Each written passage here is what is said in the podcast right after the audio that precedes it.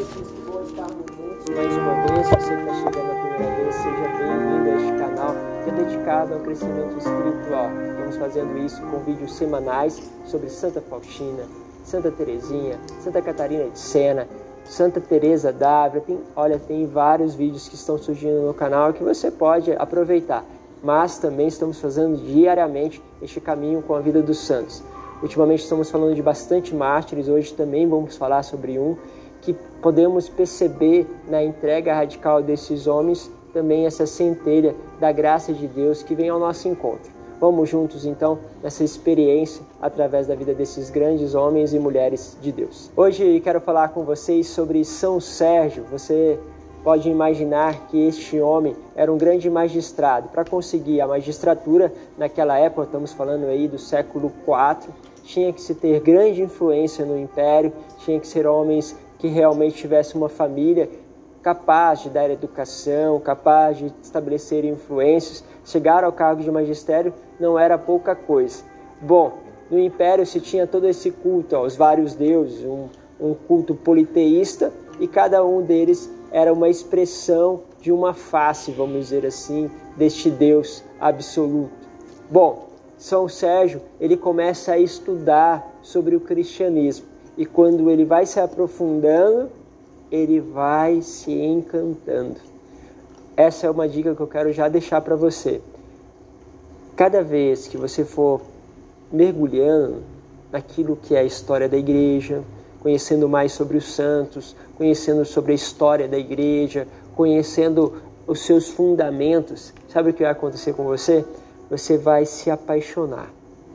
Apaixonar porque à medida que nós conhecemos aquilo que é a verdade, a verdade ela traz para nós um encanto.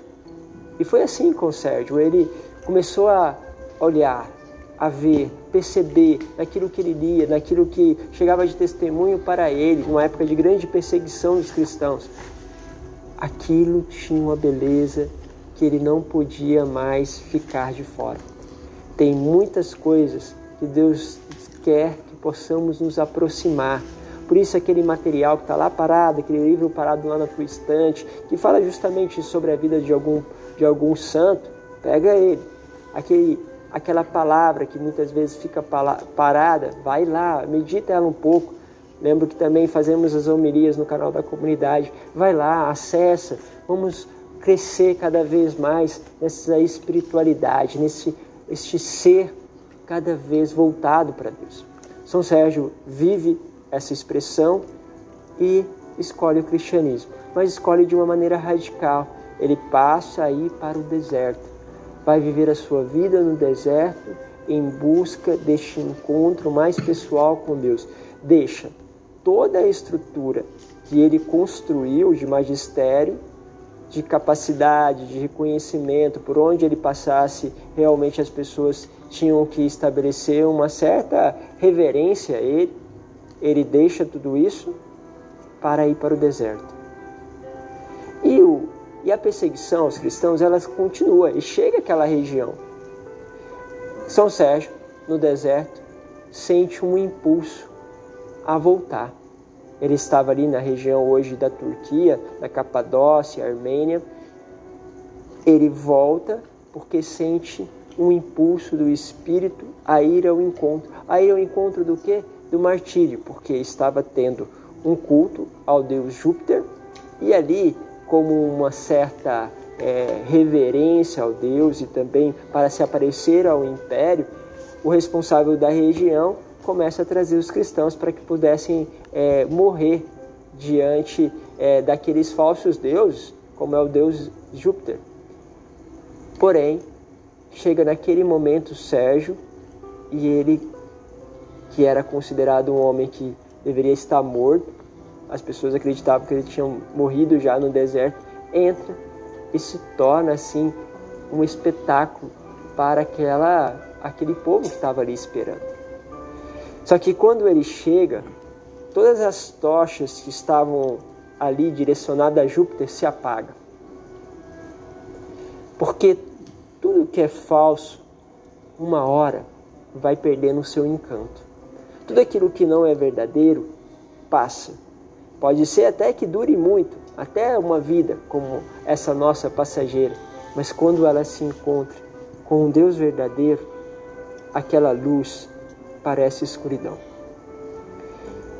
As tochas se apagam quando eles chegam e logo as pessoas voltam o olhar para ele, para este homem que era magistrado, que tinha deixado tudo, foi para o deserto, era considerado morto e estava ali agora diante deles.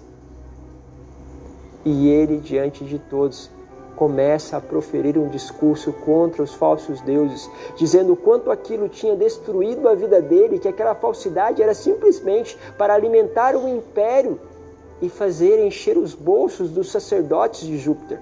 Ele veio realmente ao encontro daqueles valores perversos que estavam ali escondidos.